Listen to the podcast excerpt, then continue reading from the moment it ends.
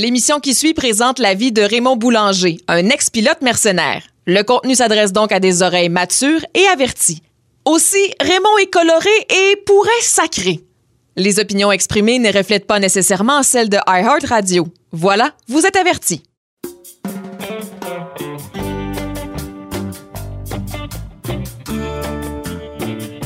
Ici Sébastien Trudel et bienvenue à l'épisode 3 du balado Le dernier vol de Raymond Boulanger, Révélation. Les deux prochains épisodes vont être concentrés sur le rôle de Boulanger en lien avec les services secrets américains, particulièrement la CIA. Dès le début des années 70, John Raymond Boulanger se fait recruter par une compagnie qui est la propriété de la CIA pour ce qu'on appelle des opérations noires ou en anglais des Black Ops. On explique évidemment en détail dans le documentaire ce qu'est une opération noire, mais pour les néophytes, c'est une opération secrète qui n'est pas officiellement reconnue par le gouvernement. Ça implique du transport d'armes, de drogue, de tueurs à gages. Alors, si tu te fais capturer à ce moment-là, dans une opération comme ça, le gouvernement va nier tout lien avec toi.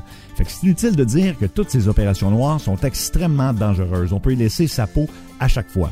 Alors, ça prend évidemment des nerfs d'acier, ce qui est pas mal la chose qui définit Raymond Boulanger. Au courant de l'épisode, il va commencer à nous expliquer comment les services secrets américains travaillent souvent main dans la main avec les pires criminels dans une entrevue incroyable qu'il a accordée à mon collègue Marc-Antoine Audette et moi-même. Ce sera suivi, comme d'habitude, du panel qui va venir discuter de l'épisode avec donc le réalisateur Sébastien Trahan, le producteur Patrick Franck Sirois et Marc-Antoine et moi-même. Donc, écoutons cette entrevue de Raymond Boulanger sur les services secrets américains c'est quelque chose.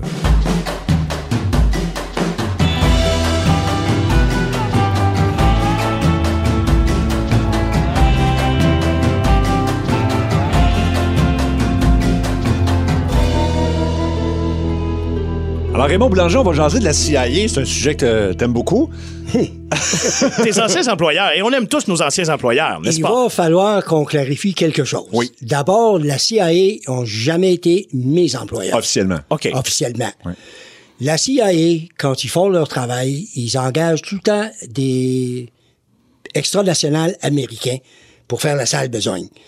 Les gars qui portent les habits puis tout ça, ça c'est tout à l'anglais ça. Mais en, en champ d'opération, dans les opérations où ils sont, puis ils sont partout. Oui. Il n'y a pas un pays au monde qui n'a pas de représentant de la CIA, ils sont partout. Euh, en différents niveaux. Ils sont cachés dans les commissions d'échange, dans les ambassades, dans les consuls, euh, représentants de ci, représentants de ça. Puis dans le fond, c'est des espions de la CIA. Ben oui, ben oui. Quand on parle, Tout- mettons, de l'attaché culturel sur le temps voilà, classique, c'est il n'y a, pas un attaché culturel qui fait cette C'est vraie job-là dans la vie. C'est un espion, peu importe le pays. Exactement. Puis, Alors, nous, qu'est-ce qu'on faisait? On travaillait pour des compagnies, des fronts, Mhm. si tu veux, euh, qui, qui existaient pour le bien de la CIA, pour faire la sale besogne Oui. de la CIA. Voilà. Comme celle pour laquelle tu travaillais à l'époque. Les, plusieurs. Ben oui. Puis c'est pas juste euh, euh, pas juste en opération de drogue. Là. Faut vous comprendre que la CIA sont impliqués dans toutes sortes d'affaires euh, d'espionnage. Oui. Euh, le rôle principal de la CIA dans le- les théâtres d'opération, c'est les renversements de gouvernement. C'est c'est regime change, ça s'appelle. Le job, de- le- la description du travail, c'est changement de régime. Ça veut dire que euh, n'importe quel euh, pays qui a un gouvernement socialiste ou gauchiste, quoi qu'il soit, qui sont euh, opposés aux intérêts américains ou aux intérêts des capitalistes, parce qu'il faut dire quand même que le gouvernement américain, c'est pas un gouvernement pour les Américains, c'est un gouvernement pour les oligarques. C'est un gouvernement qui travaille, puis l'armée américaine, puis le militaire américain sont pas là pour défendre le peuple américain, sont là pour défendre les intérêts des compagnies de pétrole, puis des investisseurs américains, la grosse argent, et c'est eux autres qui font runner la CIA, c'est eux autres qui mettent les politiciens en, pouvoir pour faire des, lois qui euh, profitent à, leur- à leur, euh, Alors, leurs entreprises, à leur- OK. à- au monde qui paye leur salaire. Qui paie le salaire. Puis moi, j'avais j'avais une question euh, au début. C'est sûr, tu as été, t'as été recruté, tu as commencé à travailler pour euh, la compagnie aérienne euh, qui était à Miami, etc. Tu sais, à un moment donné, tu nous avais conté que tu avais eu un genre de deux semaines, un dix jours d'entraînement, tu sais, crash course, de comment ça se... Ça, j'ai jamais eu la chance de t'en parler, puis tu nous expliques en Ben, profondeur on a comment tout ça se temps du passait. recurrent training, hein, quand on est Ah, en charge. On a du recurrent comme tout le monde. Là. OK. Euh, on est entraîné par des spécialistes, puis il faut croire que les compagnies euh, pour qui on contracte, Mm-hmm. c'est des compagnies qui ça pousse comme des champignons, puis ça dis- disparaît comme des champignons. Mm-hmm. Mais à presque totalité, c'est toutes des ex-militaires qui sont euh, l'élite. de- Entre autres, beaucoup d'anciens du Vietnam. À l'époque, Ben, c'est ça. à l'époque. À l'époque, c'est ça. Mais les anciens du Vietnam, ils ont tout mon âge et plus vieux que moi. Là. Oui, oui, oui. Non, plus maintenant, c'est ça, évidemment. plus maintenant. Fait qu'avant les Blackwater, Garda et compagnie, t'avais Oui. d'autres compagnies qui faisaient le même genre de job oui, mais qui étaient moins connues. Ben oui, t'avais tout le temps des compagnies. T'as des compagnies en Israël aussi qui spécialisent Ben oui. dans ça, puis t'as des compagnies en Russie, Mm-hmm. t'as des compagnies d'Angleterre, puis t'as- il y en a beaucoup. Je n'irai pas à toutes les lister quand même, ce serait trop long, mais néanmoins, ces genres euh, de compagnies-là recrutent des ex-militaires de haute classification, des gars d'élite. Des, des, des SEALs ou des, des Berets, des forces, des spécialistes, en fait. Ils prennent pas n'importe qui juste parce que c'était dans le militaire. Mais euh, ces gars-là, c'est des gars qui ont été entraînés depuis qu'ils sont très jeunes.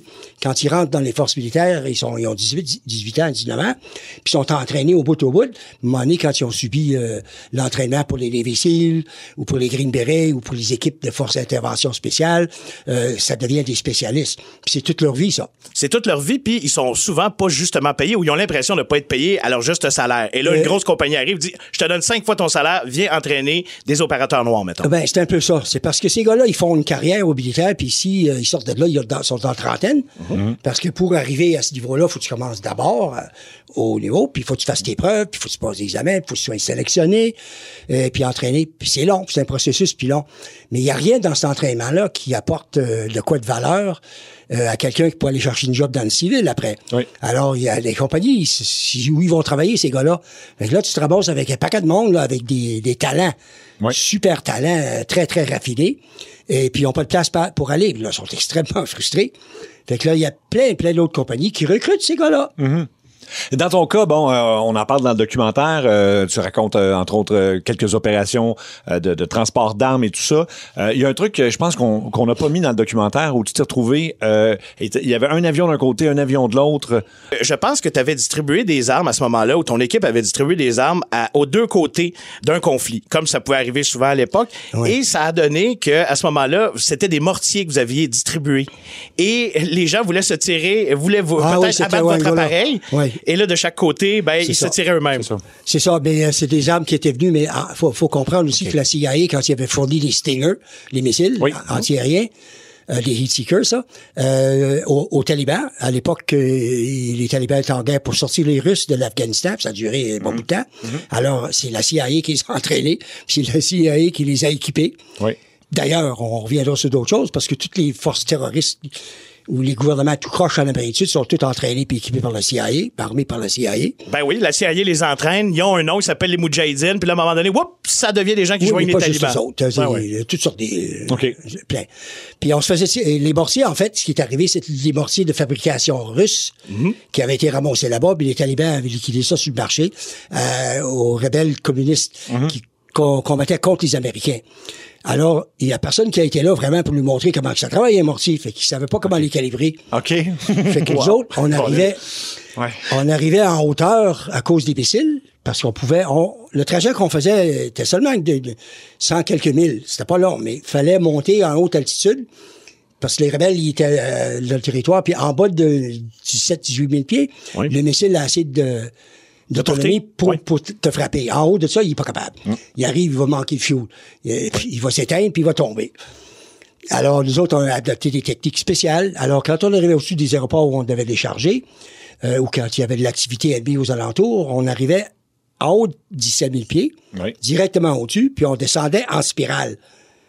La raison qu'on descendait en spirale, c'est pour rester le virage très, très serré, que même s'il tirait un missile, le missile avait pas la capacité de nous traquer. OK. Wow. Faut qu'il l'enconne tout de suite sur une source de chaleur. Et pour les fans de l'aviation qui nous écoutent, est-ce que cette technique-là a un nom? Est-ce que c'est quelque chose que vous avez développé ou qui était connu? As-tu un nom pour non, ça? il y a des. Oui, oui. le- le- depuis longtemps, les Américains ont, euh, ont inventé des trucs pour aviser les pilotes de chasse ou les pilotes dans des zones de combat qu'il y a de l'activité des missiles. Alors, euh, il y a un audio, un signal audio que tu entends dans tes oreilles, là, quand il y a un missile qui a été serré. Tu l'entends. Ça veut dire, puis s'il y en a un, par contre, qui lock sur ton appareil, Oui. le signal change, le ton change. OK. Et là, peut-être qu'on peut l'entendre en audio. Là, ce son-là est très connu. On peut l'entendre dans Top Gun, entre autres. Oui. Vous pouvez l'attendre, oui. C'est c'est exactement de ça que je parle. Et est-ce que euh, ben, ça, ça, ça t'est arrivé combien de fois d'avoir un, un missile, mettons, où tu te fais dire. euh, Ah, arrêté dans- de les compter. Ah, à ce point-là? Oh, c'est quoi la réaction? Parce que tu Wow. tu- t'as pas- pas aucune panique à ce moment-là? Non, c'est c'est une job que tu as à faire. On Oui. connaît, C'est une machinerie, on sait qu'est-ce que ça a à faire, que, que ça peut faire, puis ça a une limitation. Puis on sait comment le déjouer. Ainsi, la tactique. Le, le militaire canadien sont très au courant de ça, parce que quand ils travaillent en Afghanistan, tout ça, ils font les mêmes affaires.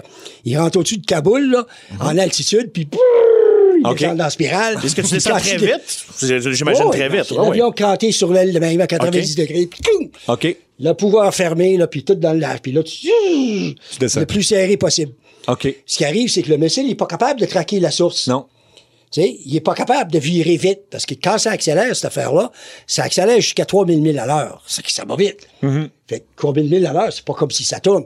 Mais aussitôt Ouais. qu'il y a un lock-on, là, le truc, c'est qu'il faut entendre, là. Quand Oui. tu entends le signal, ça veut dire qu'il y en a un qui a été tiré. Puis est-ce que tu as déjà eu accès à des contre-mesures, justement, dans tes avions, dans tes appareils que tu pilotais? Oui, euh, ben, euh, il y avait des appareils qui étaient équipés. Moi, j'ai jamais volé un des appareils qui, qui, qui, qui étaient équipés comme ça. OK. OK. Euh, mais euh, il y avait des flares, euh, surtout les avions de, de- de- les militaires américains avaient Oui, oui, oui. Mais toi, en tant qu'un avion qui est bien sûr undercover, Non, non, qui est non, totalement. Opération. Noire, t'as pas ça. autres, on était euh, des, euh, des rejetables, là, tu sais. Oui, oui, c'est ça. Pas grave. Ils dépensaient pas de l'argent là, qu'il fallait pas que dépenser, tu veux dire? Oui, oui, oui. Faire un job, puis qu'avec le minimum de dépenses possible, Puis si on parle de justement le- les débuts des opérations noires, évidemment on en parle, euh, on en parle euh, dans le dans le documentaire. Mais comment ça a commencé la première fois? La, la- la- la première mission qu'on t'a donnée, c'était quoi? Bon, la première mission que j'ai eue, moi, quand j'ai rentré dans ce genre de travail-là, c'était euh, c'était euh, en Asie du Sud. Oui. Euh, c'était un, un contrat qui avait duré huit mois, mais j'étais pas là. Huit mois, j'y rentrais puis je sortais. Alors ça, c'était un contrat pour aller récupérer du personnel qui changeait de monde. C'est des opératifs qui travaillaient au compte de la CIA. Et puis euh, au compte des, des groupes là, qui étaient des gros dealers de drogue? Triangle Et d'or, C'est contrôlaient le territoire. OK. Tous ces territoires-là, c'était les routes, la Ho Chi Minh Trail là, qui descendaient, où que, euh, les communistes chinois, euh, puis le Nord-Vietnam alimentaient leurs troupes qui pour combattre euh, le Vietnam du Sud. Ah oui. Et puis les Américains et tout ça. Alors, euh, nous, on rentrait là, on changeait de personnel de temps en temps, il fallait changer de personnel, puis sortait de la drogue. Alors, on rentrait là la nuit, nous autres, et puis on faisait les changements de personnel. C'était du, c'est du- comme du liaison qu'on faisait, genre d'affaires de même. Puis ça c'était en quelle année à peu près? Oh mon Dieu, ça c'est dans le début des années 70, là. OK. OK. Fait que là, on parle vraiment, tu parles de Birmanie, mais c'est dans Ouais, le temps parce que euh, en, Cambodge, so- Laos. en tout ça. 72, les Américains avaient adapté la politique de plus combattre directement contre les Viet Cong.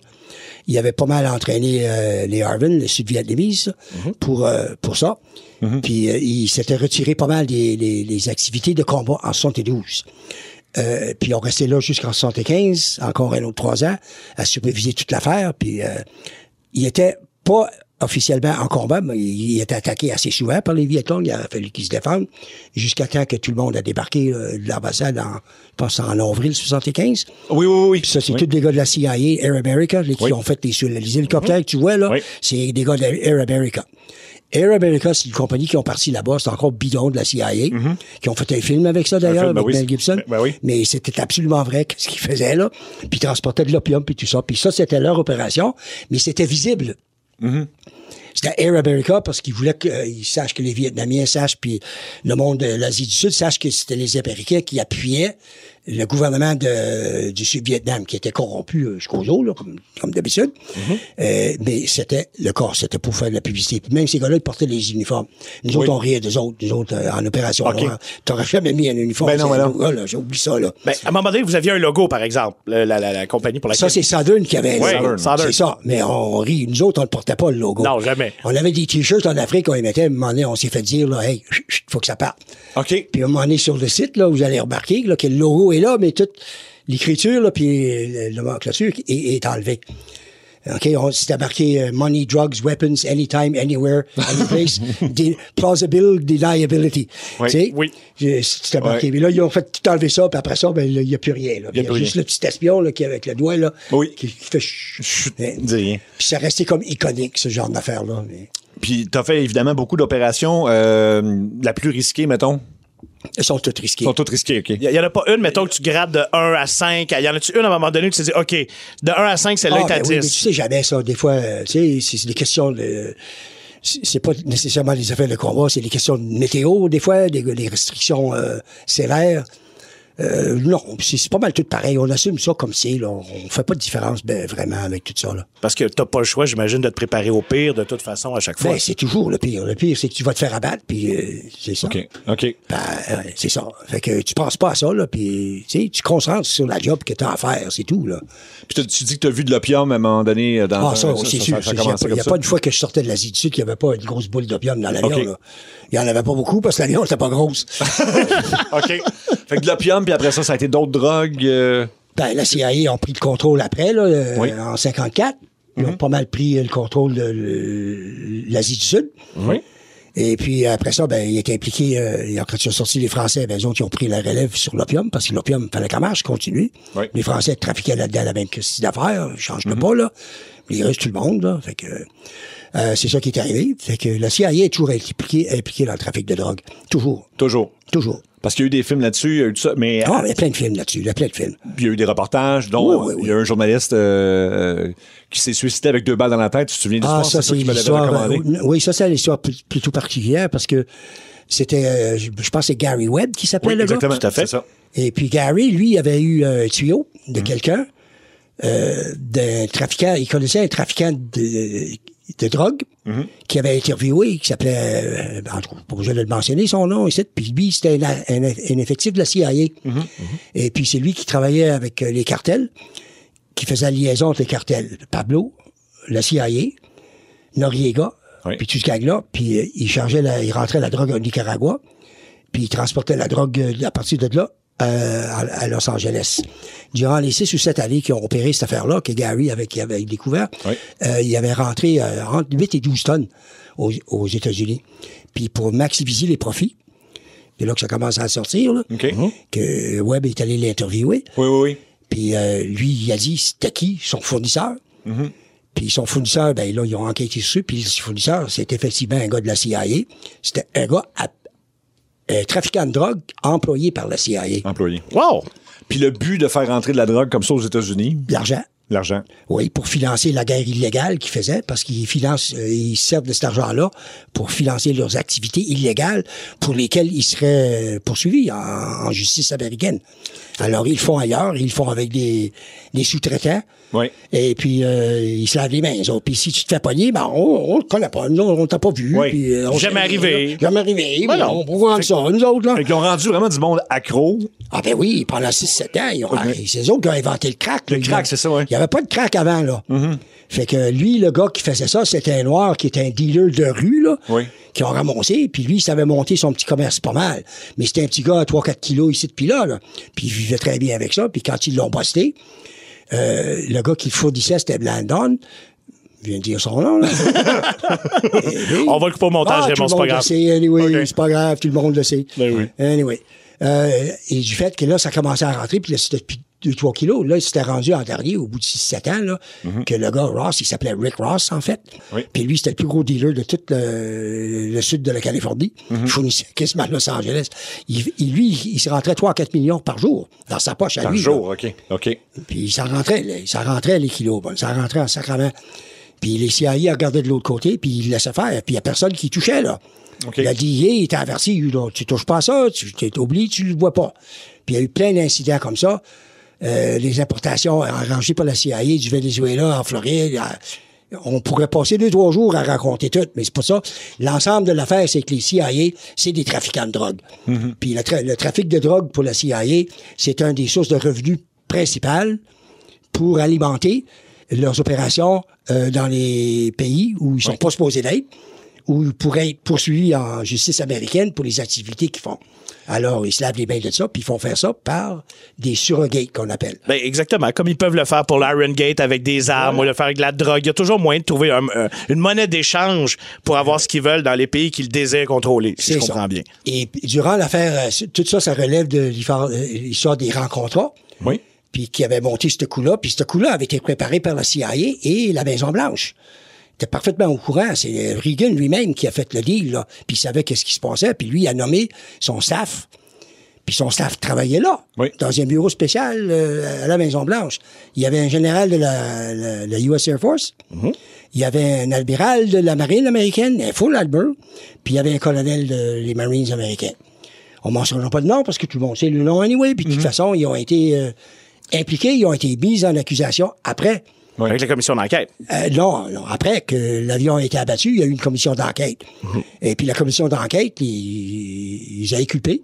Ils ont été euh, en procès, ils ont été euh, sentencés, puis automatiquement pardonnés par le président. ils n'ont pas fait une crise de journée. Et aujourd'hui, ce sont de riches hommes d'affaires, ceux qui sont encore vivants. Ils voilà. donnent des conférences, puis amiral à la retraite, Ah etc. là, je ferme la gueule un peu, là. Même Ouais. North, il a essayé de se présenter, là, Oui, à un moment donné, là, au Congrès, là, ça n'a pas marché son affaire. Ils ont dit, hey, touffe, toi, toi, fly.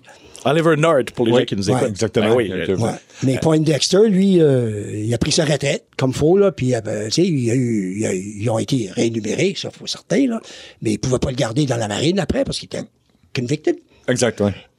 même avec un pardon. Puis pour les gens, mettons, euh, tu sais, toi, toi, tu travaillais pour eux autres, la CIA, tu vois ça, pendant ce temps-là, le gouvernement fait des campagnes anti-drogue, la présidence des C'est États-Unis. l'hypocrisie internationale. La corruption existe à- au plus haut niveau de tous les gouvernements. Mm-hmm. Puis aujourd'hui, on s'en rend compte. Ici, on a un, gou- un gouvernement pourri, corrompu. là. Euh, Excusez-moi si ça fait pas l'affaire du monde, mais l'évidence est là. Hein? Oui. C'est dans l'établissement canadien, c'est tous eux qui mènent le show, là. Mm-hmm. Les autres, puis il y a trois, quatre autres euh, milliardaires de Toronto, c'est eux autres qui mènent le show. Mm-hmm. Ça, c'est leur parti libéral. C'est pas le parti libéral là, du peuple, là. Ouais, ouais. On s'entend, là? Puis là, la corruption là, qui passe dans ça, là, ben, on en a vu pas mal. Mm. Puis on en a parlé encore dans les autres affaires. Tu sais, euh, d'une autre compagnie là, qui faisait des pots de vin là, euh, pour travailler dans les pays arabes. Là. On les Puis nommera entre pas. autres que moi, je portais des, des enveloppes. Là. Hein? C'est ça, toi, euh, OK. sans Ça, c'est de Kadhafi, ça. C'est ça, avec Kadhafi. C'était quoi ton rôle là-dedans exactement? C'est effleuré dans le Ah, documentaire. oui, j'allais, j'allais. Non, non, on n'a pas la compagnie, là. Non, non. On s'en doute, mais. c'est- je veux dire, c'est- c'est.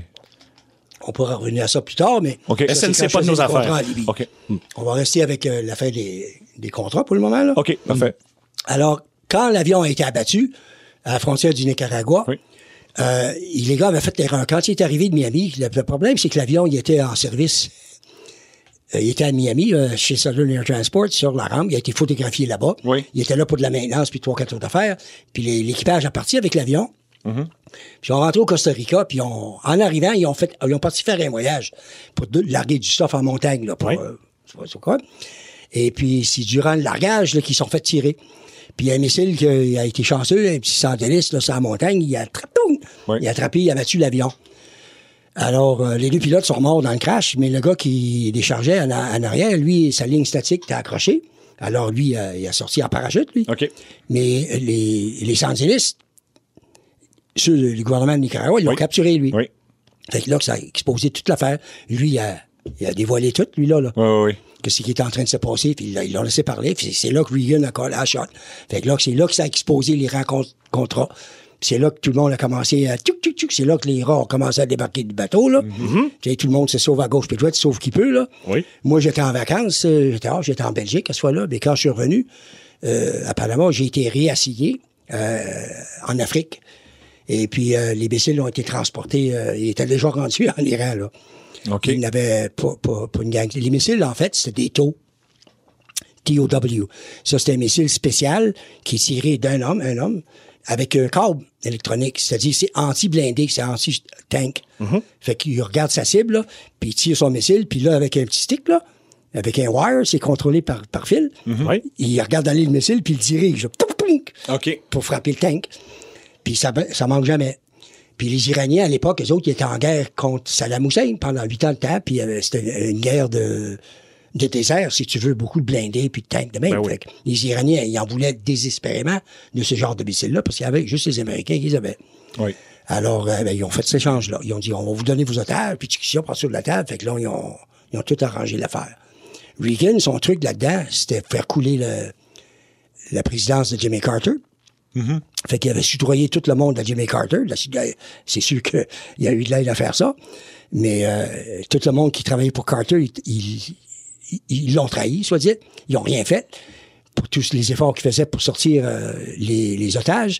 En fait, il a avorté euh, une coupe d'opérations, puis il y en a une qui ont planté dans le désert à perte de beaucoup d'hommes. Ils ont craché l'avion, puis tout le kit. En tout cas, c'était un vrai fiasco. Oui. Et puis, c'était bon de rire. Fait que Reagan avait fait euh, l'entente déjà avec l'Iran. OK. Avant même d'être. Avant euh, même. OK. C'est ça. OK. Et puis qu'il allait faire l'annonce de libération des otages parce qu'il avait déjà fait le deal. Le deal était fait avant. OK, OK, OK. C'est déjà réglé. C'était déjà réglé. Alors, euh, ce qui est arrivé, c'est qu'ils ont annoncé la libération des otages après l'in- l'inauguration, Mm-hmm. en janvier de Reagan. Puis c'était déjà fait. Mais là, le scandale était déjà pas mal tout sorti. Là. OK. Fait que là, ça barbe tout le monde. C'est le reste de l'histoire. Fait que, en fait, c'est c'est là que ça a été. Ben oui, je comprends. Hey, euh, tantôt, tu parlais de quelque chose pour ceux qui nous écoutent. C'est quoi une ligne statique? Tu l'as dit, euh, j'ai Ah, compris ça. Quand ton parachute est attaché, tu as un ripcord là, pour ouvrir ton parachute, tu Oui. peux l'ouvrir à la main. Oui. Mais en cas de, de choses, tu accroches sur un grand câble long. Là. OK. C'est un fil, là, il est accroché dans l'avion. Fait si tu tombes, là, lui, il est accroché après le statique. Fait que tu vas tomber, puis lui, il va tirer. Il va, il va te sortir de l'avion. Automatiquement. Une autre question, on parlait du pilote abattu euh, un petit peu avant. Est-ce que vous aviez des directives, vous autres, si jamais vous faites attraper? Non. Pas de directives. Zéro? Pas de, pas de pilule, pas Ah, rien, pas, de. Ah, Il n'y a, pas- y a pas classique de trois jours. Je pense que c'est trois jours qu'il faut que tu essaies de tenir le plus possible, ou deux jours, ou 24 heures. Pour? Si, mettons, tu te fais capturer. Tu te fais interroger, Tu te mettons. fais interroger. Il faut que tu essaies de tenir le plus possible, un 12 heures. Peu importe. Est-ce qu'il vous donnait des directives avant d'entrer? Non. Non. Parce Bonne que, chance. premièrement, si on se faisait capturer, les autres ne connaissaient pas. Exact, Ah. c'est ça. Le problème était réglé. C'est intérêt, là. C'était on your own. tu. OK. OK. C'est You're on your own. C'est arrivé plusieurs fois. On a perdu un équipage une fois, là, puis ça nous a pris huit mois de sortir de la jungle, là. Aïe, aïe. Puis, ouais, puis on les avait pensé qu'ils étaient fit, mais quand ils sont sortis de la jungle, ils étaient pas mal, les, les quatre étaient pas mal plus maigres quand Ah ils oui, là. je ça. Mais Moi, ça a pris huit mois pour les, pour les sortir de là à, l'Angola. Pour les retrouver, puis tout ça. ouais, puis- ont- pour eux autres, pour sortir, là. OK, OK. Puis ils ont eu l'aide des, des insurgents, là. Oui, oui, OK. Euh, tu parlais que tu étais en, en- en Afrique, à un moment donné. Donc, tu faisais quoi en Afrique, à ce moment-là? On Pour... ravitaillait les mines, là. OK. Euh, On, on- on faisait marcher les mines de lithium, là. Oui. Euh, et puis c'est surtout ça, c'est tout pour les ressources. C'est tout basé sur l'histoire des ressources, là. La raison que les Américains sont dans un pays, là, c'est parce qu'ils veulent, comme l'Angola, c'est riche en pétrole. Mhm. Fait qu'ils voulaient le pétrole. Il y avait le lithium. Il y avait plusieurs, plusieurs choses. C'est riche en minerais, là. OK. Fait que les autres, ils mettent un gouvernement qui travaille pour eux autres. S'ils travaillent pas pour eux autres, ils le remplacent Il remplace. avec un qui travaille pour eux autres. Puis toutes les bidous, les, euh, les- toute la, la gang de trucs de cul, euh, les dictateurs d'Afrique, c'est tout du monde installé par la CIA à partir de dans le temps de euh, Mobutu. Puis euh, les- c'est la CIA qui ont organisé, à l'encontre des instructions d'Eisenhower à l'époque, ils ont assassiné euh, Patrick Lumumba, qui était vraiment élu, démocratiquement élu comme président du Congo. Oui, oui, un vrai bon, un Oui, vrai bon bonhomme. Il n'y a rien qu'ils n'ont pas fait à cet homme-là. C'est vraiment débile, il n'y a rien qu'ils n'ont pas fait. Puis ils ont fini par l'assassiner, là. Comme ça, puis là, Mobutu a pris le pouvoir. Mais là, on sait qui c'est, Mobutu, là. C'est un sergent de l'armée, euh, pas éduqué, là. Puis il a volé des milliards, des milliards, puis euh, il est finalement mort avec ses milliards en Suisse. Fait que euh, toute l'histoire est pleine d'histoires comme ça. Toute l'Afrique, les pays d'Afrique, sont tous installés avec des gouvernements de ce genre, là, à l'époque. Ben, après avoir écouté tout ça, on comprend pourquoi tu es allé vers Pablo Escobar après, rendu là. Ben, ça faisait Hein? pas de danger. Ça, c'est le moins de mes dangers, ça. Oui, oui.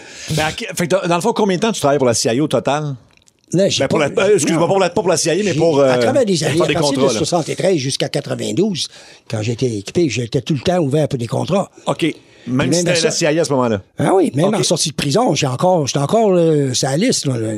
T'en as pas tellement de spécialistes. Là. Attends, est-ce que ça veut dire qu'actuellement, tu pourrais techniquement travailler pour la CIA si ça te tente? Oui. Cool. Parce que. Ben, pas pour CIA, mais pour des opérations. Bien sûr. pour les opérations, bien ça, sûr. pas Ça faisait pas trois mois que j'étais sorti de prison. On m'a contacté pour voir si je voulais aller pas piloter les hélicoptères pour faire la chasse au Boko Haram. Parle-nous donc de ça un peu. Mettons, Ben, en gros, je veux dire, mettons. Ça, c'est Black, Blackwater. Là. Ouais. OK. Ben, ben, ça peut-être changé de compagnie ou. Non, mais c'est le même gars. On pourra changer les noms au montage, c'est pas un problème, C'est mais. le frère de la secrétaire de l'éducation aux États-Unis qui, qui dirige tout ça. Et Alors- Prince. OK. Sa sœur, lui, c'est Bet- Betsy DeVos. Donc, d'avance, ben oui. donc, tu as eu automatiquement, quand tu es sorti de prison, tu as eu un appel tout de suite. Ben oui, j'ai j'ai Ils sont eu venus voir, tu as eu un appel. Comment ça se passe? Parce que je sais pas, hein, moi, je- tu le sais que j'ai Non, aucune il idée. t'a envoyé un texte, euh, c'est comme ça, là, puis il a un numéro de téléphone, fait qu'il y a des cabines téléphoniques, fait que tu vas dans les cabines téléphoniques, Oui. Puis on appelle, il y a personne qui écoute des cabines téléphoniques, parce que faut-tu vraiment tu fouilles pour en trouver une? C'est c'est ça d'abord. en ce moment, c'est ça.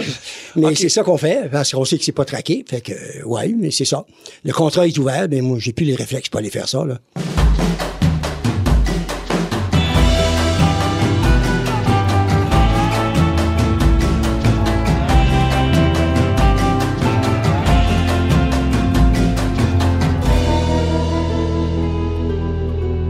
Le temps de rejoindre notre panel pour euh, discuter de cet épisode du dernier vol de Raymond Boulanger, Révélation. Donc, Patrick Franck Sirois, qui est le euh, réalisateur, pardon, producteur de chez Casadel, Sébastien Trahan, réalisateur, et Marc-Antoine Audette, avec qui, évidemment, on a fait des entrevues avec Raymond. Et là, on va jaser de la CIA parce que, bon, on sait que Raymond a participé au Black Ops. Et là, c'est un concept qui peut être compliqué. Euh, je ne sais pas si vous voulez expliquer un peu ce que sont les Black Ops pour les gens qui nous écouteraient qui ne seraient pas au courant.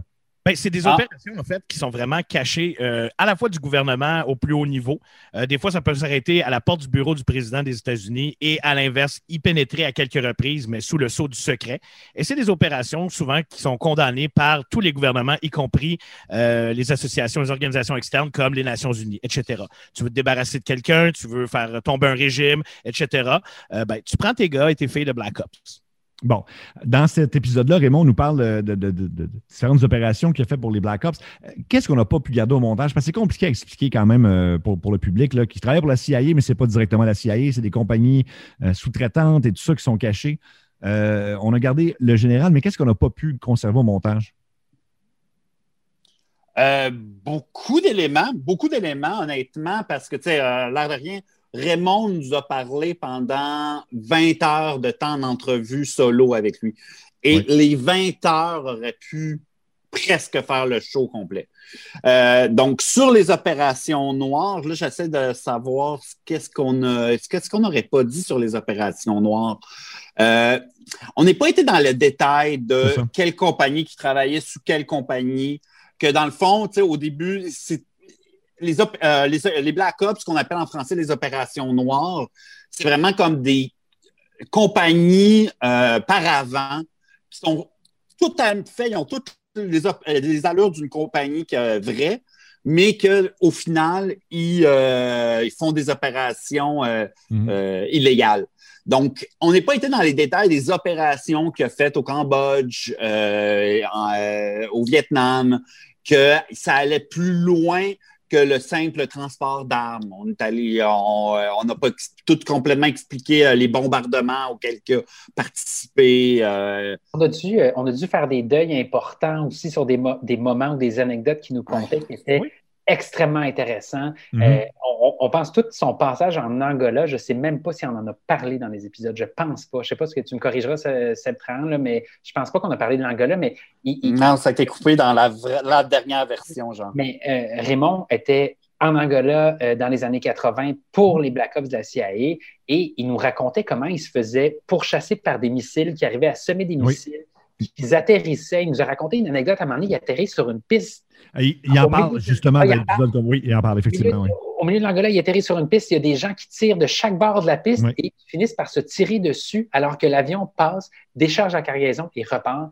il, y a des, anecdotes assez incroyables par rapport à ça, euh, des, passages en Afrique, en Amérique du Sud et tout. Fait que je pense qu'on n'est pas entré dans le détail parce que en quelque part, la, la nécessité d'un épisode, c'est d'avoir une courte narrative. C'est de partir d'un point A, finir à un point B. Et il y a tellement de choses d'opérations éparpillées à travers le monde mhm. qui l'a fait, mais qui était dur à faire cadrer dans un épisode. Il y a des choses que tu dis, ça sort de où, ça, l'Angola? Ça sort de où, ça? À un moment donné, il faut raconter une histoire, puis c'est dur de tout intégrer. Fait qu'il y a beaucoup d'anecdotes, beaucoup de, bombes, de, de, ben, entre autres, le, transport de certains tueurs à gages, il en parle carrément. Et lui, il dit Bon, moi, je m'occupais de les transporter. Eux faisaient leur job et moi, il fallait que je les sorte de là. Et c'était mon travail. Puis euh, il en parle ouvertement. Ça, je pense que c'est pas dans le documentaire. Je ne sais pas si ça vous si vous en avez jasé également, sûrement. Des euh, opérateurs en tant que tel, est-ce qu'il vous a parlé des opérateurs, des opérateurs noirs? Donc, des différentes compagnies, des différents. Euh, ben, des tueurs, carrément, qui, qui, qui, Des militaires éliminer quelqu'un, puis lui, c'est lui qui les amène là-bas. Ça, tu vois, c'est un aspect que je le connais. Pour Raymond, là, peu importe ce qui est dans l'avion, c'est de la marchandise. Oui, oui. Donc, la marchandise, si c'est de la. Si c'est euh, des euh, éléments pour construire un barrage en Côte-Nord, des chasseurs qui vont à la pêche, de la marijuana, de la cocaïne, des bombes, des tueurs à gages, c'est de la marchandise. Il faut qu'ils il faut qu'ils les rentrent là-bas, il faut qu'ils les sortent. Exact. Donc, peu importe l'anecdote qu'il nous contait, au final, il te regardait avec le grand sourire, puis il faisait bah, moi, j'ai fait ma job. Qui est dans l'avion, reste dans l'avion. Et voilà. OK. Intéressant. Et là, euh, il y a un aspect, il y a une contradiction quand même qu'il faut relever euh, dans, euh, qui a été soulevée dans le podcast par Raymond lui-même. Parce que Raymond, évidemment, on parle du fait qu'il travaille pour la CIA, enfin, pas directement pour la CIA, mais là, puis il se rend compte que finalement, moralement, c'est la même chose que travailler pour les cartels, juste qu'il va être plus payé par les cartels. Mais Raymond nous dit dans le, dans le podcast que jusqu'en 92, il faisait des contrats pour peu importe qui, même si c'était la CIA. Fait qu'il ouvre comme une porte euh, étonnante sur le fait qu'il a peut-être continué à faire des, opérations noires pendant qu'il travaillait encore pour les cartels. Ben, ça, je pense que c'est une portion de Raymond qui, est dure à élucider. Puis je pense que vous le savez, les gars, pour lui avoir parlé non-stop dans les quatre dernières années. C'est jusqu'où on verse dans ce qu'on pourrait appeler des théories proches du conspirationnisme. Oui. Et jusqu'où on croit quelqu'un qui a été impliqué les deux mains dedans là, dans des opérations parrainées par des gouvernements, par le gouvernement américain qui est le gouvernement le plus puissant euh, sur la planète. Et, je pense que, comment dire, c'est plus on parle avec lui, plus on se rend compte que travailler pour les cartels puis travailler pour la CIA, les opérations noires de la CIA, ça ne va pas l'un contre l'autre. Ça peut aller de pair. Parce que visiblement, la CIA va de pair avec des contrats comme pour, les cartels. Fait que pour moi, c'est pas. Euh, pas nécessairement une contradiction. Mais, mais ça ouvre la porte à des, à des grosses questions quand même. En tout cas, je, je, pense. Mais c'est une, euh, une, réflexion qu'on a eue beaucoup avec Laura, la monteuse euh, de, de, la série. Et l'exemple que je donnais souvent, puis nous, on va la comprendre facilement, c'est que Raymond avait une vie de travailleur autonome comme en culture. Donc, il prenait un contrat, mais c'est pas étonnant, comme pour toi, Sébastien, de faire un podcast en ce moment, mais d'être à la radio à énergie en même temps, puis euh, d'animer un show de télé. C'est tout ça, c'est possible de se faire en même temps. Mm-hmm. Et Raymond, dans sa carrière de pilote, c'est exactement la même chose. si dans deux semaines, il n'y a pas un vol de planifié, ben, tu peux lui offrir un gig, un travail pour aller euh, livrer euh, des éléments pour la CIA, pour la, euh, pour, le cartel de Cali, pour le cartel de Bogota, c'est un indépendant. Mhm. Mais inévitablement, on le sait que certaines opérations euh, qu'il a faites en Belgique par rapport au transport d'armes, on le sait que quand on remonte la filière, ça, c'est des, choses, des histoires qu'on a laissées tomber parce que trop complexes à expliquer, mais quand on mhm. remonte dans la filière, il y a un lien aux États-Unis, en Californie, il y a un lien avec, des, euh, avec euh, les complexes industriels militaires. Euh, donc, ce ne serait pas étonnant de dire que John, pendant qu'il faisait des opérations avec les cartels, a travaillé avec la, CIA en même temps, mais on n'a pas les talons de chèque de ces opérations pour les vérifier. C'est comme un humour. Écoute mal pris, il faut que tu ailles faire des corpos. C'est la même chose. Oui, oui. OK. Euh, ben, ça c'est vraiment intéressant. Et, aussi, moi et Marc-Antoine, on, a été témoins. Et là, on parle de, tu sais, assez récemment, bon, il Témoin de quoi, Sébastien? Juste être euh, On avait fait un autre podcast avec lui euh, de deux épisodes et il reçoit une communication de. Et là, on le voit, là, vraiment, c'est un courriel. Puis c'est un ancien de la CIA qui lui écrit c'est le fun, tu fais des entrevues, mais et là, ça nous rend les deux mal à l'aise. On lui en a reparlé et euh, on, il ne semble pas vouloir élaborer sur, sur ses liens encore avec des anciens de la CIA. En même temps, il dit qu'il y en a qui veulent parler comme moi. Euh, pensez-vous qu'il y a encore vraiment des liens avec, euh, avec d'anciens collègues de la, CIA ou en tout cas de la CIA ou des, des opérations noires? Oui. Certain. OK. C'est ce qu'on voyait. La réponse est claire. Est-ce que tu voulais qu'on développe? ben, vous pouvez développer si vous voulez. Parce que nous, on l'a vu, puis là, tu vois, il nous disait Ah, ben oui, ben tu sais, peut-être que vous avez vu ça. Puis... communication, euh, c'est un ancien agent de terrain. Euh, Mais il y a une phrase intéressante que Sébastien t'a dit dans ton introduction. Euh, Raymond t'a dit qu'il y avait des gens qui étaient peut-être prêts à parler. Exact. C'est sûr qu'on a fait un suivi sur cet élément-là. Et ils ne sont pas prêts à parler. voilà. Ah, bon, c'est des choses qui arrivent. Mais tout ça pour dire que le, gars en question écrivait, je tiens à vous le dire, dans un français incroyable. Et c'est un gars qui parlait, écrivait sept ou huit langues, et c'était mieux écrit que dans le devoir. Oui, oui, non, c'était. antidote, C'était vraiment un spécialiste des langues et un agent de terrain. C'était incroyable, incroyablement bien écrit. Moi, un des parallèles que je pourrais faire, puis tu en sais quelque chose, Marc-Antoine, c'est que pour moi, sortir de la CIA, c'est comme sortir de la politique. Les contacts que tu développes en politique, puis le monde qui reste dans telle partie, ben, tu peux toujours, il reste toujours un certain lien. Tu, peux, toujours avoir un certain écho avec ce monde-là. Puis une fois que tu as trempé dans ce monde-là, ben, je dis pas que la politique, c'est le milieu criminel. Pas tout le monde, pas tout le monde, mais reste que c'est des réseaux importants, c'est des réseaux qui sont forts, c'est du monde qui ont vécu des choses fortes ensemble et qui vont continuer à communiquer entre eux longtemps. je, ne voulais pas faire un mauvais parallèle avec la politique. Ben non, ben non.